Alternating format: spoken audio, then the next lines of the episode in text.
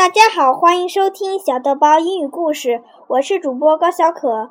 今天我要和妈妈一起讲《Pirate Boy》。Danny and his mom were reading a book called Pirate Boy. When they came to the end, Danny said, Mom, what if I want to be a pirate and sail away on a pirate ship?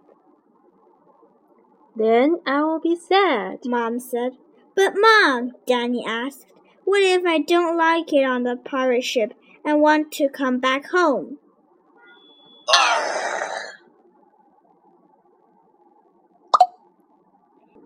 Then I will ask a nice, friendly dolphin to take me out to that pirate ship, and we will bring you home.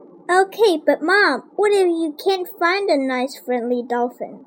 I will find one, but if I can't, I will swim out to the pirate ship.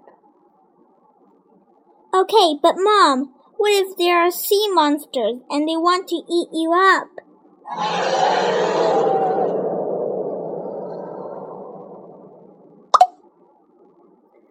Then I will spray them with my magic spray. And they will get smaller and smaller and smaller, and they will be as small as your goldfish. Okay, but Mom, what if you get to the pirate ship and the pirates like me and don't want me to go? I will tell them that you are my little boy and I'm taking you. Mom said. Okay, but Mom, what if they're bigger than you? I will spray them with my magic spray, and they will get smaller and smaller and smaller. They will be no bigger than bugs. Okay, but Mom, I didn't know you had a magic spray. Can I see it? I do have a magic spray, Mom said. I cooked it up today and put it in the spray bottle, so we will be ready.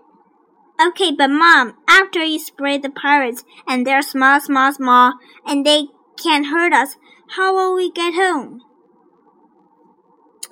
I think the dolphin will be waiting for us. But if he isn't, you and I will take over the pirate ship and we'll sail to the summer beach. My best beach! And can I be the pirate captain? Aye, aye, captain. And then what will we do? We'll leave the pirate ship on the beach and we will run all the way home.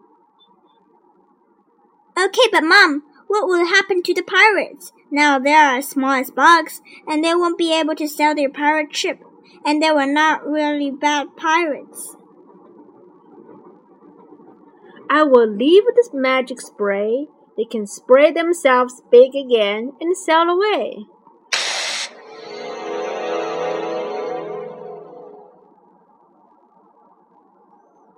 Okay, and Mom, can we play on Summer Beach before we run all the way home? Absolutely, Mom said. We'll find shells and sea pebbles and make a sand castle. Then we will go home. Okay, will Daddy be there? He will. And can I be the one to tell him about the pirate and the sea monsters and the magic spray? And about being captain of the ship? You can. And we'll all have cookies and milk? I don't see why not. And Mom, I'm going to give you the biggest cookie on the plate because you are the bravest mom in the whole world, okay? And Mom, if I decide to go to the moon and I don't like it there, will you come and get me? I will. Okay, Mom, here's a cookie. 故事讲完了，谢谢大家。